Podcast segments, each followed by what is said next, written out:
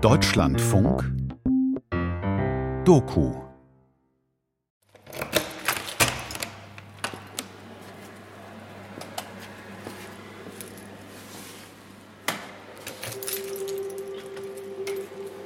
Eine sogenannte Katziner-Figur, die wir jetzt vor uns stehen haben.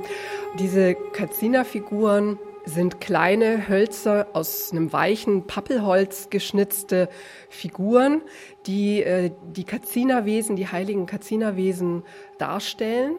Es sind quasi auch Gebete um Fruchtbarkeit, also um lebensnotwendiges Wasser, aber auch Fruchtbarkeit der Felder, Fruchtbarkeit der Tiere, aber natürlich auch Fruchtbarkeit der Frauen sozusagen. Eine Bitte um Wohlergehen und Fortbestand der Gemeinschaft, die einhergeht mit diesen Kazinerfiguren. Nach seiner Reise in die USA am Ende des 19. Jahrhunderts vermachte Abi Warburg Kunst, Zeremonial- und Alltagsgegenstände der Pueblo-Gemeinschaften, von Tongefäßen bis zu Katziner-Figuren, dem Hamburger Völkerkundemuseum. Mark heißt es heute. Museum am Roten Baum. Kulturen und Künste der Welt. Die Kulturanthropologin Christine Chavez kuratierte hier 2022 die Ausstellung Blitzsymbol und Schlangentanz, Abi Warburg und die Pueblo-Kunst. Abi Warburg ist erstmal Kunstwissenschaftler gewesen, Kunsthistoriker, der aber einen sehr interdisziplinären Ansatz verfolgt hat. Er hat kulturanthropologische Ansätze mit reingebracht, religionspsychologische Ansätze in seiner Forschungsarbeit sehr über den Tellerrand geguckt, sehr assoziativ auch in unterschiedliche Bereiche geblickt. Sein Hauptwerk ist sein Spätwerk, der unvollendete Mnemosyne-Atlas. Im Bilderatlas Mnemosyne zeichnet er wiederkehrende visuelle Themen und Muster von der Antike über die Renaissance bis zur Gegenwartskultur nach. Warburgs Amerikareise gehört zu den meistbesprochensten Anlässen oder Ereignissen in Warburgs Leben. Sein Vortrag zum sogenannten Schlangentanz oder Schlangenritual ist eines seiner meistrezipierten Werke. Und es gibt aber sehr viele Missverständnisse, was diese Reise betrifft, sehr viele Ungenauigkeiten und Fehler in der Rezeption. Und vor allen Dingen ist bislang eigentlich nie die Seite der von ihm besuchten Pueblo-Gemeinschaften mit besprochen worden. Der Eindringling mit der Katziner-Maske. Auf den Spuren von Abi Warburg bei den Pueblo-Gesellschaften. Feature von Egon Koch. Zeremoniale Gegenstände aus Warburgs Sammlung, die für die Pueblo-Gesellschaften heilig und nicht für die Öffentlichkeit bestimmt sind, präsentierte das Museum in der Ausstellung auf besondere Weise. Im Hinblick auf die Objekte waren das dann etwas abstrahierte, dreidimensionale Silhouetten, kann man sagen, der Objekte. In weiß gestrichene Holzsilhouetten sozusagen. Und für die Fotos haben wir so eine Art Überblendung der Fotos gewählt, die dann letztlich auch darauf hinauslief, dass auf dem Foto dann nur noch eine Silhouette der dargestellten Personen und Handlungen zu sehen war. Angedeutet waren unter anderem unterschiedliche Gebetsstäbe und eine Kazina-Maske der Hopi in Arizona. In den Führungen, die ich in der Ausstellung gemacht habe, war das immer das Thema, das natürlich am meisten Interesse dann auch geweckt hat. Warum ist das so? Warum gibt es Bereiche, die nicht für eine Öffentlichkeit zugänglich sein sollten, weil es natürlich auch unserem Wissenschaftsethos und auch einem Verständnis in einer demokratischen Gesellschaft in gewisser Weise zu widersprechen scheint, dass es Grenzen von Wissen gibt. Allerdings, um das zu verstehen, muss man auch etwas stärker in die Geschichte der Pueblo-Gesellschaften eintauchen, weil mit dem Erwerb dieses Wissens Verantwortung einhergeht. Eintauchen in die Pueblo-Gesellschaften, der Cochiti in New Mexico und der Hopi in Arizona. Ramsen Lomatewema. With a lot of cultures, there's a concept that they refer to as a right. In vielen Kulturen gibt es ein Konzept, dass es ein Recht auf Wissen gibt. Hopi is a little bit different. Hopi does not have a concept. Hopi ist ein bisschen anders. Hopi hat kein Konzept von Menschen- oder Bürgerrechten. Somit gibt es kein Recht auf Wissen. Das ist etwas, das man sich verdienen muss. Und da haben wir einen Konflikt. There you have a clash. Knowledge in the outside world Wissen ist in der Außenwelt etwas, das hochgeschätzt wird. Menschen, die im akademischen Bereich tätig sind, haben ihre gesamte Karriere darauf aufgebaut. Wissen zu haben, Wissen zu schaffen. Joseph Suina vom Stamm der Kuchiti kennt beide Welten. Die der Pueblo, die der Wissenschaftler. Als Universitätsprofessor gehörte es zu meinen Aufgaben, nicht nur über das vorhandene Wissen zu verfügen, sondern durch Forschung auch neues Wissen und neue Erkenntnisse zu schaffen. In der Außenwelt ist Wissen also eine Ware, etwas, mit dem man sich selbst bereichern kann. Aber Wissen in der Gemeinschaft ist etwas, das der ganzen Gemeinschaft gehört. Und Wissen ist nicht etwas, das einfach so weitergegeben wird. Given across the board.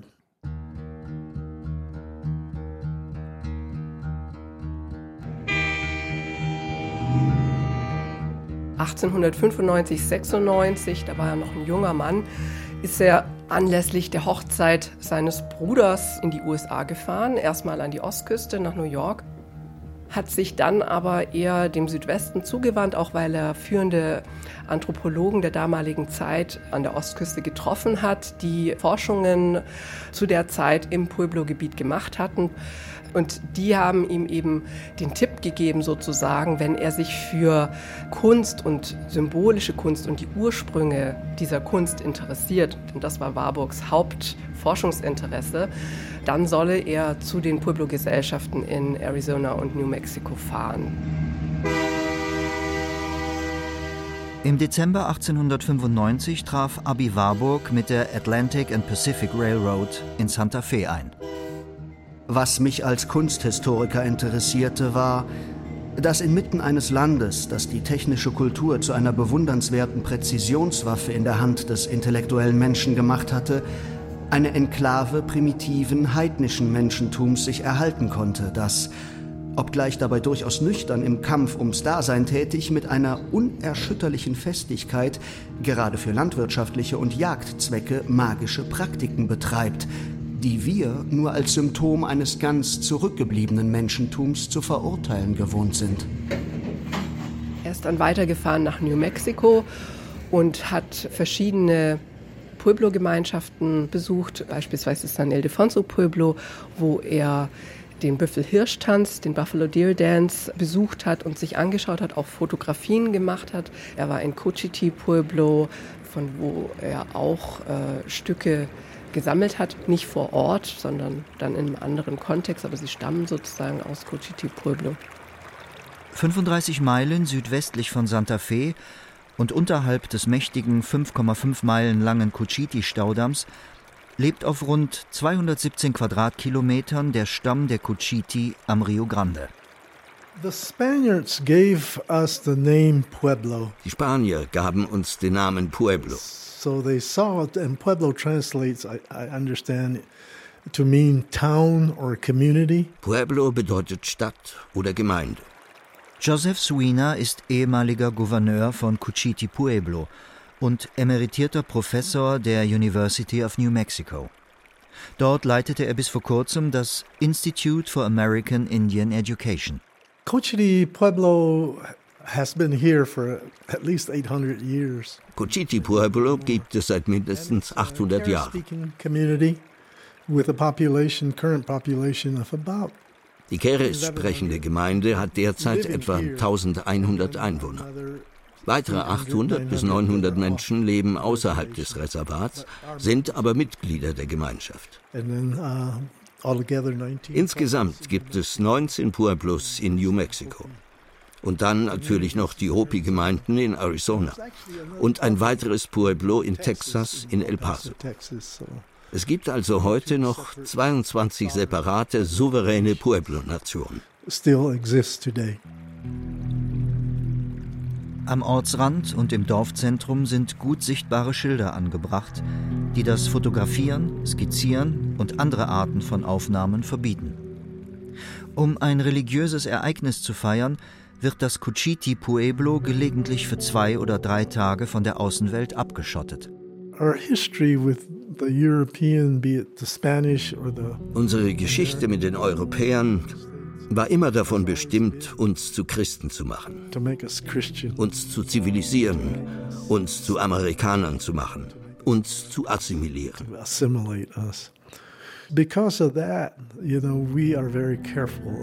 Aus diesem Grund sind wir sehr vorsichtig, was wir teilen, wie wir es teilen. Wir haben immer noch viele Traditionen in unserer Gemeinschaft, die wir nicht teilen.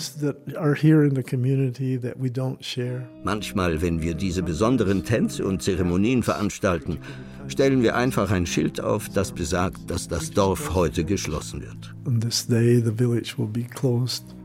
Warburg, ein Kind seiner Zeit, sah den spanischen Kolonialismus bis zum Ende des 17. Jahrhunderts völlig unkritisch.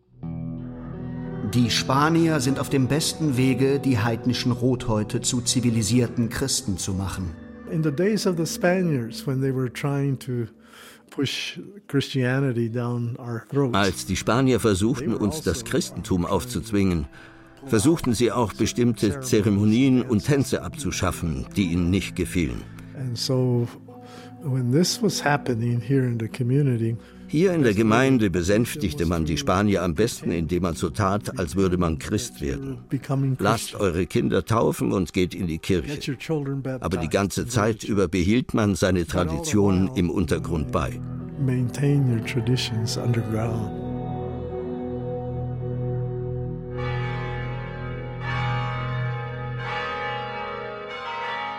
Im Ort mit seinen Häusern aus luftgetrockneten Lehmziegeln und zwei runden Kivas, den zeremoniellen Versammlungsräumen der Pueblo, steht auch eine große katholische Kirche aus dem 17. Jahrhundert, die Church of San Buenaventura. Am Rand des Orts steht eine Montessori-Schule. In der unterrichten die Cuchiti 24 Schüler und versuchen ihre Keres-Sprache und orale Tradition zu bewahren. Ab 1879 wurden die indigenen Kinder auf Anordnung der US-Regierung in weit entfernte Internate gebracht, um sie an das Leben der Angloamerikaner anzupassen. Rund 16 Jahre bevor Abi Warburg in den Südwesten kam. Der Kunsthistoriker dachte, dass der Einfluss der amerikanischen Kultur dazu beiträgt, die niedrige Entwicklungsstufe der Pueblo-Indianer zu überwinden. I grew up in a very traditional world. Ich bin in einer sehr traditionellen Welt aufgewachsen. Einer Welt, die sich sehr von der heutigen in Cochiti unterscheidet. Ich wurde 1944 geboren und in den frühen 50ern eingeschult. Zu dieser Zeit lebte ich bei meiner Großmutter. Wir hatten noch keinen Strom, wir hatten kein fließendes Wasser, keine Sanitäranlagen im Haus und kein Gas. Wir hatten also immer noch Petroleumlampen, Holzöfen zum Heizen, zum Kochen. Wasser mussten wir von einer Gemeinschaftspumpe holen.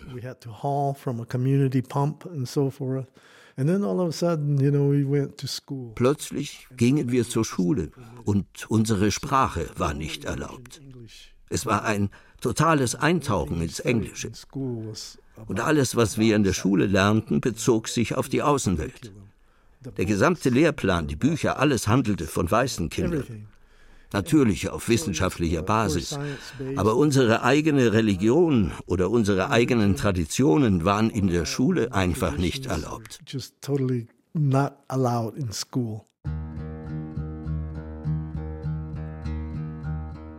Durch die Kolonialisierung von Spanien und den USA bewegte sich Warburg am Rio Grande Ende des 19. Jahrhunderts längst nicht mehr in archaischen Gesellschaften, wie er sie sich vorgestellt hatte.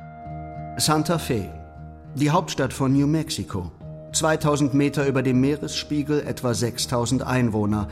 Typisches Straßenbild, einstöckige Häuser, die aus Adobe, das heißt getrockneten Lehmziegeln gebaut sind. Esel, Burros, die Brennholz zur Stadt bringen und als Schattenspender und Symbol amerikanischer Kultur hochragende Telegrafenstangen. Im Stadtkern besuchte Warburg den Old Curiosity Shop von Isaac Jacob Gold. Sein Sortiment indianische und mexikanische Töpferware, Navajo-Decken, Apache-Wasserkörbe, Kaktuspflanzen und Binsen, Steingefäße der Cliff Dwellers, Felle, Gewänder, Teppiche, Wachs und Federarbeiten. In einem Kontorbuch hat Warburg handschriftlich 111 numerisch geordnete Objekte eingetragen, die er in New Mexico und Arizona erworben hat. Die Kuratorin Christine Chavez. Das ist ein großes Gefäß aus San Ildefonso Pueblo in New Mexico, das Warburg äh, auch in einem Laden von einem Kuriositätenhändler bei Abraham Spiegelberg in Santa Fe gekauft hat. Sehr wahrscheinlich in dem Glauben, dass es sich um ein zeremonielles Objekt handelt, um ein zeremonielles Gefäß. Zeremonielle Gefäße haben sehr häufig einen getreppten Rand, wie auch dieses Gefäß hier an einer Stelle aufweist. Und das Gefäß ist reichlich verziert mit was Warburg als symbolische Ornamentik bezeichnet hat. Es sind stilisierte Wolken dargestellt, es sind zwei Schlangen auf diesem Gefäß zu sehen, es sind andere Tiere, beispielsweise Bären, äh, auf dem Gefäß dargestellt. All diese Symbolik war für Warburg sicherlich höchst interessant. Die Ornamentik der Töpferei führt uns bereits auf das eigentliche Problem der religiösen Symbolik dass anscheinend reine Zierornamente tatsächlich symbolisch und kosmologisch zu deuten sind, all dann eine Zeichnung zeigen, die ich von einem Indianer selbst empfangen habe und wo neben dem einen Grundelement der kosmologischen Vorstellung, dem hausförmig aufgefassten Weltall, zugleich eine irrationale Tiergröße als rätselhafter und gefürchteter Dämon auftaucht, die Schlange.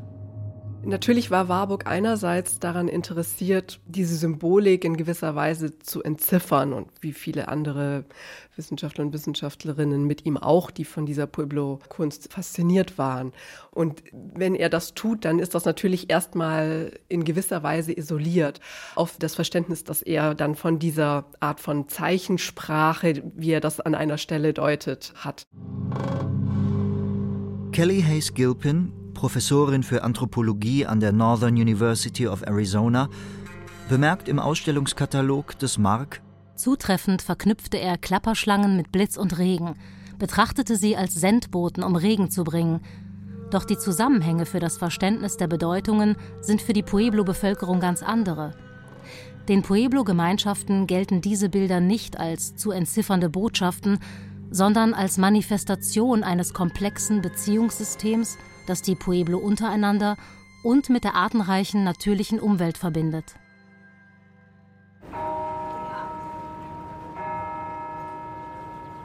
Heute hat Santa Fe rund 88.000 Einwohner und ist mit den etwa 200 Galerien einer der wichtigsten Orte der US-amerikanischen Kunstszene. Aber dort, wo die Borough Alley in die San Francisco Street mündet, gibt es den Old Curiosity Shop von Isaac Jacob Gold nicht mehr. Auf einer Seite befindet sich Taos Ale House, ein kleines Restaurant. Davor steht die Burrow Sculpture, die Skulptur eines mit Holz bepackten Maulesels. Um die Ecke, in der Arkade des Palace of the Governors, verkaufen Indigene ihre selbstgemachten Schmuckstücke, Teppiche und Töpfereien. Heutzutage haben viele Pueblo-Künstler ihre Ausdrucksformen auf Malerei, Druckgrafik, Fotografie und Film ausgeweitet. Viele Indigene sind Multitalente. Der Hopi Ramson Lomatewema ist Künstler, Poet, Kazina-Puppenmacher, Silberschmied, Berater und Bauer. Er stellt seit den frühen 1980er Jahren in seinem Dorf Otvia kunstvolle Gefäße aus Glas her. I incorporate a lot of Hopi ideas, Hopi imagery. Uh, symbolism into the work that I do. Ich lasse viele Hopi-Ideen und Hopi-Symbolik in meine Arbeit einfließen. Also das sieht man an meinen Glasmalereien und auch in meiner zeitgenössischen Glasbläserei. Es gibt eine Menge kultureller Einflüsse. Das Medium ist historisch gesehen eine europäische Kunstform und soweit ich weiß, bin ich der erste Angehörige des Hopi-Stammes, der mit der Glasbläserei begonnen hat. Member of the Hopi tribe to start blowing glass. Mit der Atlantic and Pacific Railroad kam Abi Warburg auf der Santa Fe Route im April 1896 rund 470 Kilometer westlich von Santa Fe in Holbrook an. Eine kleine Stadt in Arizona, wo etwa 300 Einwohner leben, wenig mehr als ein Eisenbahnhalteplatz. Das Eisenbahngeleise gab mir die tägliche Sicherheit, dass man aus diesem traurigen Platz auch wieder heraus kann.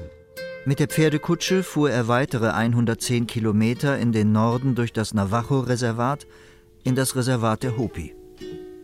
Von den zwischen 8000 und 12.000 Hopi leben heute etwa 7000 innerhalb des Reservats. Wir erlebten einen sehr starken Sandsturm. Wir hatten aber doch noch Glück, nach zweitägiger Fahrt in Keams Canyon anzukommen. Ein Gehöft, das aus einer Reihe Wirtschaftsgebäuden, Wohnhäusern und einem Laden besteht, in dem der Tauschhandel mit den Indianern vor sich geht. Das ist ein Handelsposten gewesen, wo auch ein wichtiger Händler, nach dessen Familie dieser Posten auch benannt ist, Thomas Walker Keem heißt dieser Händler, von dem er auch eine Vielzahl seiner Stücke erworben hat. Schotte von Geburt kam er ursprünglich vor 20 Jahren als Goldsucher in diese Gegend. Infolge seiner Anregungen fanden auch die ersten methodischen Ausgrabungen in den Ruinen statt, die höchst merkwürdige Reste alter Töpferei zutage förderten. Nicht zum wenigsten in der Hoffnung, einige von solchen alten Gefäßen zu erlangen, hatte ich den Ausflug zu Mr. Keane gemacht.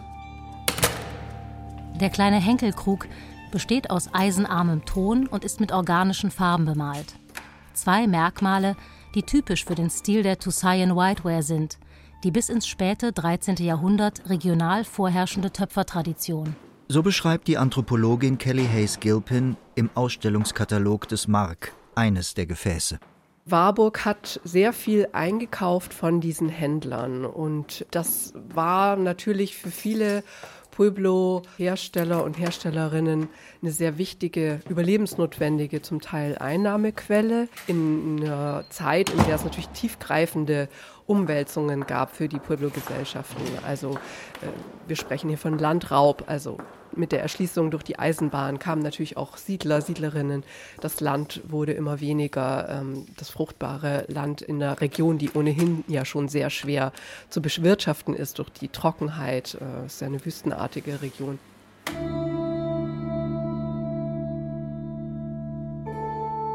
In den näher der Eisenbahn gelegenen Dörfern ist es für einen Weißen schon sehr schwierig, die Kazina-Tänze anzusehen, Ganz unmöglich, aber dem Geheimdienst in der Kiva beizuwohnen, da die minderwertige weiße Gesellschaft, die gewöhnlich beim Eisenbahnbau den Vortrupp bildete, das Vertrauen der Indianer missbrauchte und eine nur zu sehr begreifliche misstrauische und verschlossene Stimmung erzeugt hat.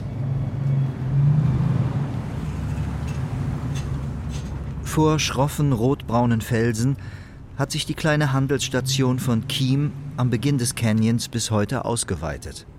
Zu Tankstelle, Café, kleinem Supermarkt und Galerie. Weiter im Canyon stehen Wohnhäuser zwischen Bäumen.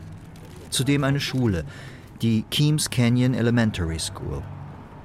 Hier befragte Warburg im April 1896 die christlich missionierten Schüler, ob die Hopi das Naturphänomen Blitz noch immer in der traditionellen Form einer Schlange wiedergeben würden. Einige Kinder zeichneten tatsächlich den Blitz als Schlange. Die Oraibi-Kinder sollen zum Schulbesuch gezwungen werden. Die kurze Notiz in Warburgs Tagebüchern bezieht sich auf die Spaltung im Hopi-Dorf Oraibi.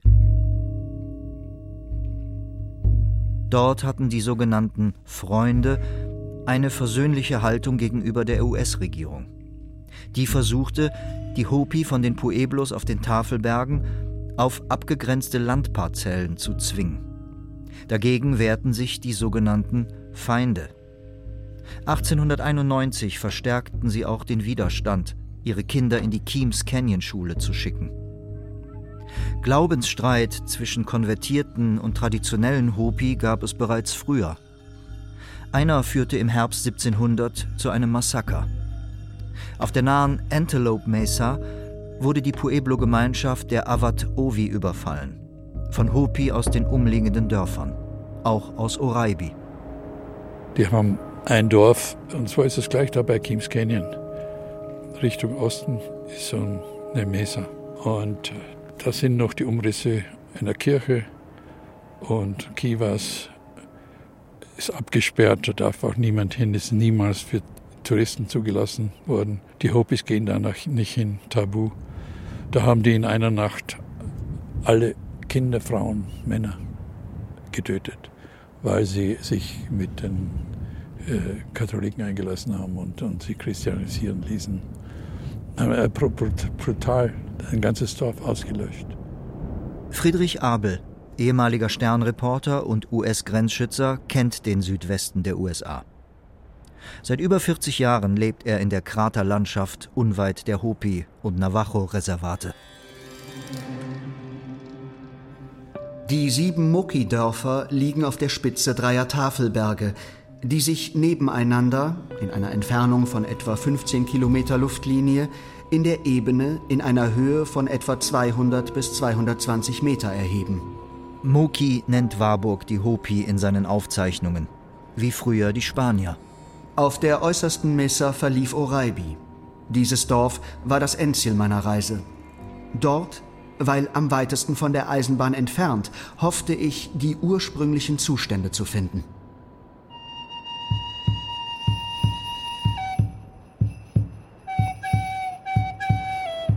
Da hat er den Missionar und Ethnologen Henry Wood getroffen, der ihn dann mitgenommen hat zu einem Tanz, äh, einem Kazina-Tanz, äh, den er im Mai dann dort noch besichtigen konnte und wo eben diese berühmten Fotografien herstammen von diesem Tanz.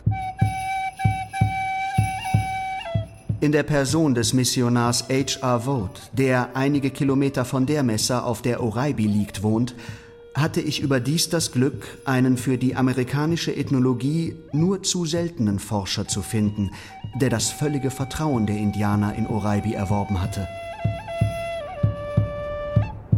Diese Dörfer sind dann aus allen Nähten geplatzt und es wurden eben auch bestimmte Grenzen nicht respektiert, beispielsweise die Versammlungen oder die Zusammenkünfte in den unterirdischen religiösen Räumen, den sogenannten Kivas, die sind geheim. Die sind nur bestimmten Gesellschaften, religiösen Geheimgesellschaften sozusagen vorbehalten, die bestimmte Bereiche dieser Tänze beispielsweise vorbereiten. Und da darf man nicht einfach mit dazu. Und aus einem westlichen Forschungsverständnis heraus haben sich eben auch westliche Wissenschaftler und Wissenschaftlerinnen da Zugang verschafft. Warburg war auch in so einer Kiva mit dabei. Am Abend vor dem Tanz war ich mit Herrn Vogt in der Kiva, wo die geheimen Zeremonien stattfinden. Ein fetischistischer Altar war da nicht vorhanden.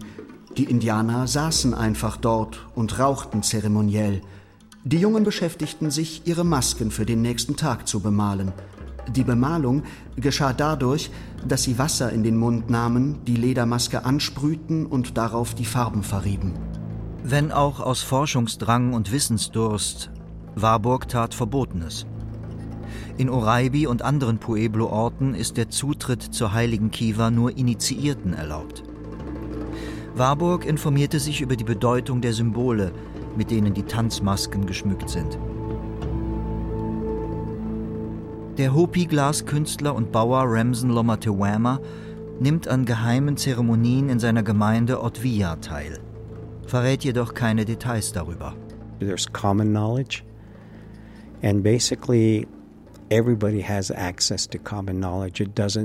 es gibt das Allgemeinwissen, zu dem hat im Grunde jeder Zugang. Es spielt keine Rolle, wie alt man ist, welchen kulturellen oder ethnischen Hintergrund man hat. Allgemeinwissen bedeutet einfach, dass man einen gesunden Menschenverstand hat. Privilege knowledge is different. Privilegiertes Wissen ist etwas anderes. Hopi haben ein Konzept von privilegiertem Wissen. Wissen, das aus unterschiedlichen Gründen nur auf einige wenige Menschen beschränkt ist. Wir sprechen also von Gesellschaften in der Hopi-Kultur, die Zeremonien und Rituale im Verborgenen durchführen. In den Pueblo-Gesellschaften teilt eine kleine, aber mächtige Elite die Informationen. Die Verteilung geheimer Rituale auf Clans dient dazu, dass sich keiner zu große Macht aneignet. Bestimmte Wissensinhalte dienen aus Sicht äh, der Pueblo teilweise durchaus auch dem Erhalt sozusagen der Weltordnung, also der kosmischen Ordnung sozusagen. Also auch deshalb ist es sensibles Wissen, weil wenn das Wissen in falsche Hände gerät oder falsch angewendet wird sozusagen oder diese Machtbalance auch innerhalb dieser Gruppen gestört wird, dann sorgt das eben für tiefgreifende Konflikte innerhalb der Gesellschaften, aber auch global gesehen aus einer Pueblo-Perspektive. Ich bin da natürlich sofort geneigt, kritisch zu sein, weil das natürlich für meine Begriffe auch dem Machterhalt dient, der Priesterklasse und ich sehe da eher so ein, ein Powerplay. The question then becomes, what gives the person a right? Das wirft aber dann die Frage auf, was gibt einer Person das Recht, diese Grenzen zu überschreiten und zu versuchen, Informationen über Geheimes zu erhalten? Ich glaube, Menschen haben die falsche Vorstellung, dass sie ein Recht auf dieses Wissen haben, weil sie den anderen überlegen sind. Der Cochiti-Professor Joseph Suina. It's a well-known fact, you know, that in the late 1800s, during certainly during. Uh, es ist eine altbekannte Tatsache, dass im späten 19. Jahrhundert, in der Zeit von Warburg, vor allem die Weißen sich selbst an der Spitze sahen. Nach ihnen kamen noch bestimmte andere Gruppen. Die Ureinwohner wurden oft am untersten Ende der Skala angesiedelt. Als faule, schmutzige, ignorante Wilde. Savages. Secrecy, Geheimhaltung, dient den Pueblo-Gemeinschaften noch heute als Schutz vor der kulturellen Übernahme durch die angloamerikanische Welt. Es geht darum, die Identität der Gemeinschaft und den Geist dessen, was wir sind, zu bewahren. Denn wir sind ein Volk, das herumgeschubst wurde. Ein Volk, das kolonisiert wurde. Ein Volk, das seine Kinder an die Außenwelt verloren hat.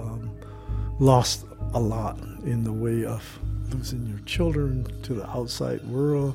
Population loss, 90% of the people 90 Prozent der Bevölkerung verloren die Cochiti durch Kriege und Krankheiten. Ich glaube, der Kern unserer Heilung von all den Dingen, die uns widerfahren sind, ist, wieder stolz auf unsere Lebensart zu sein.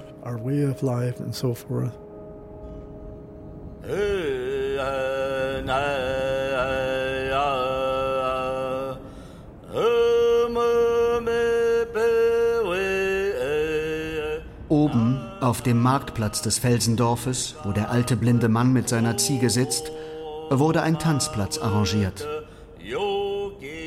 Dieser Hemiskazina-Tanz ist der Tanz des wachsenden Kornes. In zeremoniellen Tänzen und Tanzrequisiten, wie auch in den Artefakten, versuchte Abi Warburg, die symbolische Kunst der Pueblo zu verstehen. Der Hopi-Künstler und Bauer Ramsen Lomatewama. Our worldview is very animistic. Unsere Weltanschauung ist sehr animistisch. Die Spiritualität in der Umwelt und in der Landschaft spielt in unserer Kultur eine große Rolle. So you can pretty much eh, not have Uh, Man kann also kaum eine begrenzte Sicht auf die Welt der Hopi haben. Mais ist nicht nur eine Pflanze, die zum Überleben dient.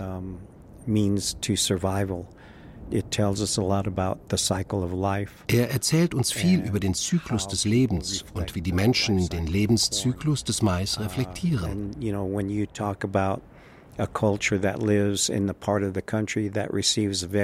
Wenn man in einem Landesteil lebt, in dem es sehr wenig regnet, hat man eine Kultur, die sehr darauf bedacht ist, Regen und jede Art von Feuchtigkeit zu fördern, damit der Mais wachsen kann. Die Hopi bezeichnen sich selbst als Verwalter der Erde. Und eines ihrer höchsten Gebote ist es, der Gemeinschaft zu dienen.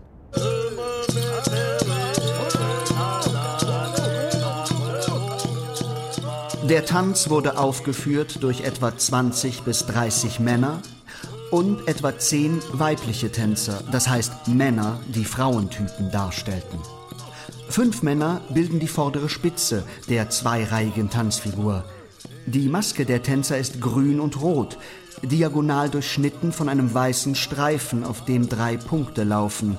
Das sind, wie mir gesagt wurde, die Regentropfen. Und auch die ganze Symbolik am Helm zeigt in erster Linie wieder das aufgetreppte Weltall mit dem Regenspender, immer durch halbkreisförmige Wolken und Striche, die davon ausgehen, gekennzeichnet.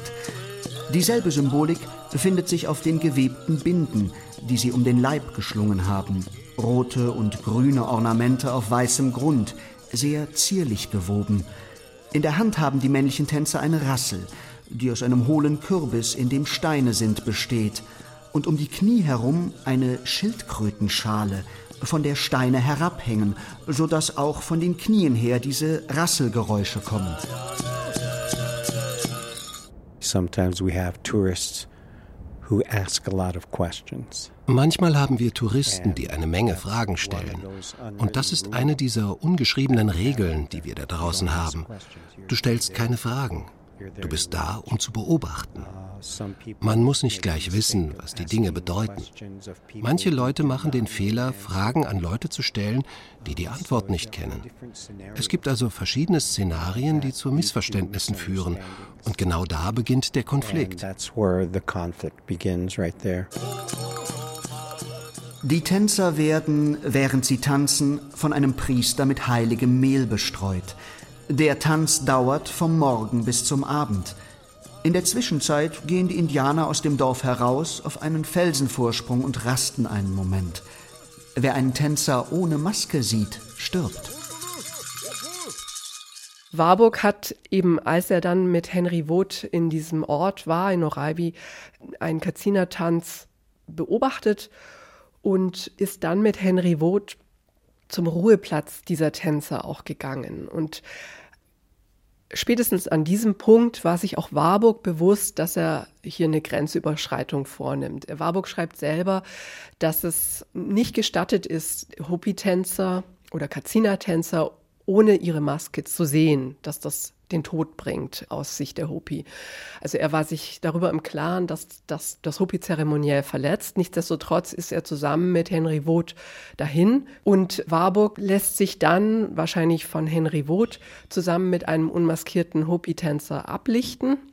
Und dann nimmt Warburg so eine Maske und setzt die sich so halb auf. Kazina treten in personifizierter Form als Tänzer in den verschiedenen Kazina-Zeremonien der Hopi in Erscheinung. Die Kazina-Wesen sind ja Wesen, die die verstorbenen Ahnen, aber auch die Wolken, den Regen quasi symbolisieren und sich darin manifestieren und die dann kommen und den Regen bringen und in den Tänzen, das sind sozusagen Gebete an diese Wesen und mit diesen Wesen um Regen, der so lebenswichtig ist, um in dieser sehr kargen, trockenen Landschaft zu überleben. H.R. Wood verkaufte Kazina-Masken und andere religiöse Utensilien an Museen und Sammler weltweit, auch an Abi Warburg sogenannte Kazina-Masken, die von den Hopi nicht als leblose Objekte betrachtet werden. Auf Hopi heißt das Quatsi, Kazina Friends auf Englisch.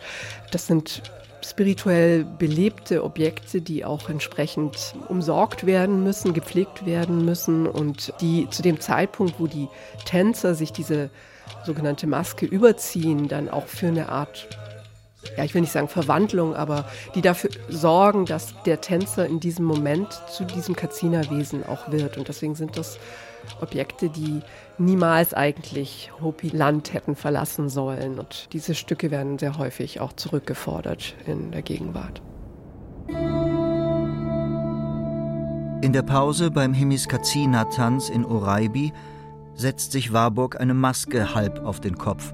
Er sieht dabei so ein bisschen angespannt aus. Vielleicht hat er sich selber nicht wirklich wohl dabei gefühlt. Er setzte sich auch nicht ganz auf und vielleicht war ihm auch bewusst, dass das eine Grenzüberschreitung war. Es war auf jeden Fall definitiv eine Grenzüberschreitung. Das ist ein absolutes äh, Tabu, sowohl diese Tänzer da in diesem Zusammenhang aufzusuchen und sich dann auch noch eine dieser heiligen Objekte selber aufzusetzen. These violations are very traumatic.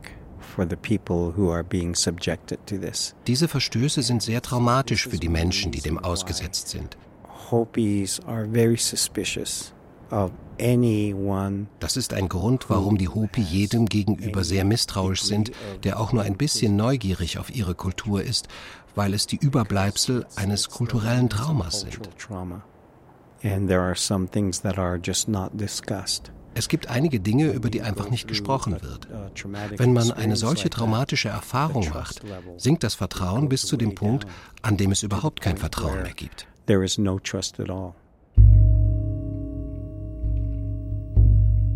Fast alle Indianer besitzen vor dem Fotografiertwerden eine abergläubige Scheu. Es waren nicht die Hopi, die Warburg den Tanz erklärten. Die sagten, er könnte die Maske aufsetzen, er könnte fotografieren. Es war der Missionar und Ethnologe Henry Wood. Mit den Fotos wird dem Tanz die Seele genommen. One of the things that happened Eines der Ereignisse im 19. Jahrhundert war das Aufkommen der Fotografie in den Reservaten. Ich bezweifle, dass die Hopi am Anfang wussten, was eine Kamera ist. Aber dann begann man Dinge zu veröffentlichen, die nicht veröffentlicht werden sollten. Und so entstanden Misstrauen und Argwohn. Und weil Kameras einen großen Einfluss auf das zeremonielle Leben der Hopi hatten, wurden sie schließlich verboten. Das ist eben Teil dieser ja, Selbstbestimmung, nach der äh, die Pueblo-Gemeinschaften streben. Also diese Selbstbestimmung ist letztlich Teil ihres Kampfes, auch das ganze 20. und 21. Jahrhundert über gewesen, diese Selbstbestimmung zurückzuerlangen. Es sind ja heute auch autonome, politisch autonome Gemeinschaften innerhalb der USA und diese kulturelle Selbstbestimmung zählt da eben auch dazu. Die Selbstbestimmung der Pueblo hat Grenzen. Ich glaube nicht, dass Hopi eine souveräne Nation ist. Wenn man es wirtschaftlich betrachtet, stellt eine souveräne Nation normalerweise ihre eigene Währung her. Wir tun das nicht. Wir benutzen amerikanische Dollars. Also sind wir an das amerikanische Wirtschaftssystem gebunden. Ist das wirklich souverän? Warburg beschrieb die Tänzer als unermüdlich ernst und feierlich verließ jedoch vorzeitig den Hemiskaziner-Tanz. Er empfand das Gebaren der heiligen Clowns als sehr obszön. Der Kulturhistoriker hat auf seiner Reise zu den Pueblo-Gesellschaften einiges nicht gesehen und beachtet, aber nichts gestohlen. Er hat die Artefakte in New Mexico und Arizona gekauft und nach Hamburg verschiffen lassen. Zu seiner Zeit haben jedoch Archäologen nicht nur Wissen aus den Pueblos mitgenommen, sondern Zugladungen voller Artefakte und Gebeine in die Museen der großen Städte transportiert. Mit der Überzeugung, wie die Anthropologin Kelly Hayes Gilpin weiß, die Pueblo-Kultur wäre ihrer angloamerikanischen Kultur unterlegen und würde ohnehin aussterben. Viele der frühen Anthropologen fragten sich nicht, wie sich das, was sie taten, auf die Gemeinschaft auswirken könnte, weil sie damals dachten, dass die Gemeinschaft aussterben würde, was wiederum eine Art rassistische Sichtweise war. Sie wissen schon, wir sind jetzt die dominante Kultur. Diese Leute sind nicht konkurrenzfähig, sie sterben aus, also werden wir retten, was wir können, zum Wohle der Menschheit. In einem Interview mit der Tageszeitung The San Francisco Call vom 24. Februar 1896 teilt Abi Warburg die Einschätzung der damaligen Anthropologen. In a few years, the Indians will be educated in the American ways, and the Indian art will be gone. Ich bin natürlich begeisterter Anthropologe, in dem Sinne als Laienanthropologe und Archäologe. Äh, dass ich also die, die positive Rolle der Anthropologen sehe. Es hat aber auch viele Indianer gegeben, die das sehr kritisiert haben und die als Ausbeuter betrachtet haben und äh, dass die Kultur benutzt wurde und alles Mögliche. Also vor allem so aus der Zeit von Wounded Knee und Russell Means und so wurden Anthropologen also zerfetzt äh, von den Indianern. Also ich glaube, die westlichen Anthropologen und Archäologen geben denen eine auf Fakten basierende Geschichte, die sie nicht haben in ihrer Tradition, weil es eben keine wissenschaftliche Tradition gibt sondern nur eine religiöse, mythologische Betrachtungsweise der Dinge.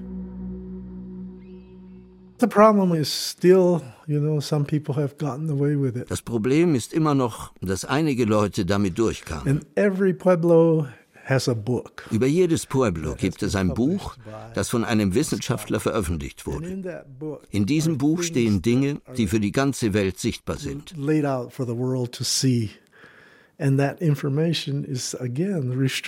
Und diese Informationen sind selbst für uns hier eingeschränkt. Wie kann es sein, dass sie nur uns unzugänglich sind und die Welt das Privileg hat, sie zu sehen? Unsere Kinder werden es sehen, wenn sie noch nicht bereit sind, es zu sehen. Es gibt also einen Widerspruch, den die Wissenschaftler geschaffen haben. Es ist wie eine Ware, die jemand in seinem Lebenslauf unterbringen konnte, um gut dazustehen, eine Beförderung an der Universität zu bekommen oder ein weiteres Buch zu verkaufen und damit Geld zu verdienen. Und das ist der Grund für den Konflikt.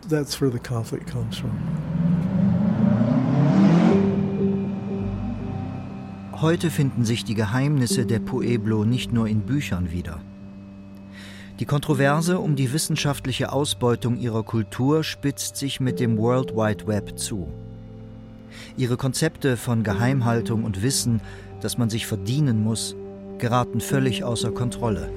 Vor allem, weil ihre Kinder mehr und mehr Zugang ins Internet haben. Friedrich Abel. Auf der anderen Seite sehe ich also für mich gerade irgendwie ganz begeistert äh, die Power von Artificial Intelligence wo Wissen wirklich jedem verfügbar wird, sodass das allgemein vorhandene Wissen, alles medizinische Wissen heute in den Computer rein und für jeden verfügbar, sehe ich einen besseren Weg. Also man kann das unterschiedlich bewerten. Aber ich bin da optimistisch und glaube eben da wirklich auch an unsere westlichen Werte der Demokratie, ähm, dass, dass das die besseren Werte sind das Ergebnis einer jahrtausendelangen Entwicklung, einer Evolution. Ein Gesetz regelt heute in den USA die Rückführung der Artefakte und menschlicher Überreste. Museen und Universitäten müssen feststellen, zu welchem Stamm sie gehören. Ihre Rückgabe ist ein schwieriger und langer Prozess. Joseph Sweener and Graves Protection Act. So that at least has allowed us to Der Graves Protection Act. Dieses Gesetz hat es uns zumindest ermöglicht, einige unserer menschlichen Überreste an die Gemeinschaften zurückzugeben. Ebenso wie bestimmte Gegenstände, die für die Zeremonie notwendig sind. Also dann haben wir heute auch Schutzbestimmungen, die besagen, dass Archäologen verschiedene Dinge nicht mehr tun dürfen, wie sie es in der Vergangenheit getan haben. Sie dürfen keine Leichen entfernen. Wenn Sie etwas finden, das Sie untersuchen, müssen Sie es melden und alles kommt zum Stillstand. Wenn Sie menschliche Überreste finden, müssen Sie den Stamm darüber informieren. Welcher Stamm auch immer mit dieser bestimmten Stätte in Verbindung steht. Wenn ein Wissenschaftler heutzutage bei einem der Stämme in den USA forschen will, müssen Zweck, Nutzen und mögliche Schäden der Forschung zuerst einem Prüfungsausschuss vorgelegt werden. Dennoch ruft immer wieder mal das Fehlverhalten eines Wissenschaftlers das Misstrauen bei den Indigenen wach. Im Jahr 2004 reichte der Stamm der Havasupai eine Klage gegen das Arizona Board of Regents und Forscher der Arizona State University ein, nachdem sie herausgefunden hatten, dass ihre DNA-Proben, die ursprünglich für genetische Studien über Typ-2-Diabetes gesammelt worden waren, in mehreren anderen genetischen Studien verwendet worden waren. Im April 2010 wurde ein Vergleich geschlossen, der eine finanzielle Entschädigung und die Rückgabe der DNA-Proben an die Havasupai vorsah, aber keinen rechtlichen Präzedenzfall für die Forscher schuf. Trotz solch grober Verstöße gegen Privatsphäre und Ethik der Indigenen arbeiten der Hopi Ramson Lomatewama und die Anthropologin Kelly Hayes Gilpin seit langer Zeit zusammen. Gemeinsam veröffentlichen sie Artikel wie einige zeitgenössische Pueblo-Perspektiven zur Archäologie in der Pueblo-Welt. There has to be a great amount of trust between a Hopi and someone from the outside. Es muss ein großes Maß an Vertrauen zwischen einem Hopi und jemandem von außen bestehen. Dieses Vertrauen entsteht nicht über Nacht. Es muss über Jahre hinweg aufgebaut werden. Im Umgang mit Anthropologen und der Richtung, in die sich die Wissenschaft der Anthropologie entwickelt, stelle ich fest, die Barriere beginnt zu sinken.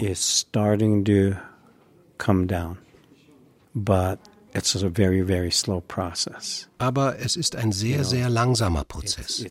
Es ist schwierig, den Schaden rückgängig zu machen, der den Pueblo-Kulturen über einen langen Zeitraum hinweg zugefügt wurde.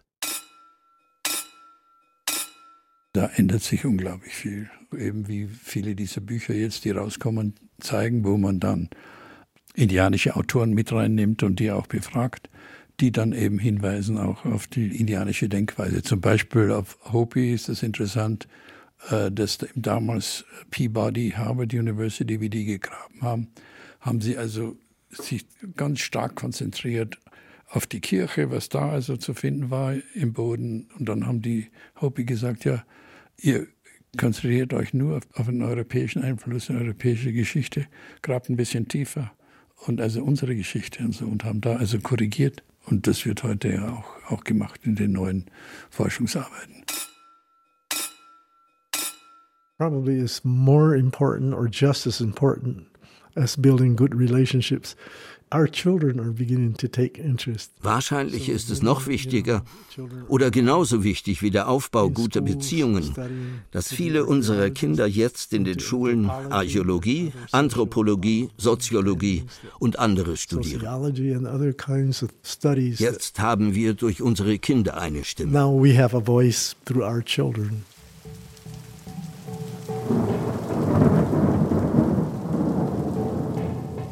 Begeistert von dem, was er in New Mexico und Arizona erlebt hatte, kehrte Abi Warburg im Mai 1896 nach Deutschland zurück. Zwischen Januar und März 1897 zeigte er seine eigenen Fotografien und hielt in Hamburg und Berlin drei Vorträge über seine Reise. Erst 1923 hielt er seinen berühmten wie umstrittenen Vortrag mit Diaprojektionen in Kreuzlingen das Schlangenritual der Hopi. Er selbst hat die Zeremonie, bei der Priester der Antilopen- und Schlangenbünde lebende Giftschlangen rituell weihen, weder in Oraibi noch in Walpi gesehen. Anhand von Fotos des Ethnologen und Missionars Voth hat er in seinem Vortrag einen euro- und ethnozentrischen Blick auf das Geschehen. Die Schlange wird bei diesem Schlangentanz nicht geopfert, sondern nur durch Weihen und beeinflussende Tanzmimik zum Botschafter umgewandelt und ausgesandt, um zurückgekehrt zu den Seelen der Verstorbenen, sodann in Blitzgestalt das Gewitter am Himmel zu erzeugen. Das gibt uns einen Einblick, wie sich Mythos und magische Praxis beim primitiven Menschen durchdringen. Für Warburg war die Schlange in erster Linie ein Ausdruck einer künstlerisch-symbolischen Furchtbewältigung. Das ist wahrscheinlich, wenn man sich die Bedeutung von Schlangen in der Pueblo-Kosmologie und auch in der sozialen Ordnung anschaut, sicherlich zu einseitig und zu kurz gegriffen.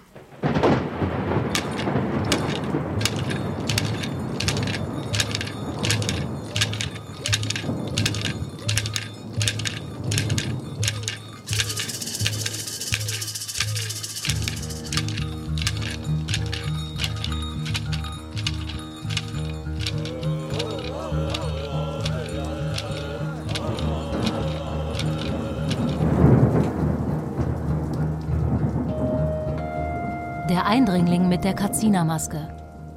Auf den Spuren von Abi Warburg bei den Pueblo-Gesellschaften. Feature von Egon Koch. Es sprachen Daniel Berger, Peter Harting, Judith Jakob, Sebastian Schlemmer und Bruno Winzen. Ton und Technik Oliver Dannert und Raffaela Greff. Regie Matthias Kapohl. Redaktion Thilo Guschers. Produktion Deutschlandfunk 2024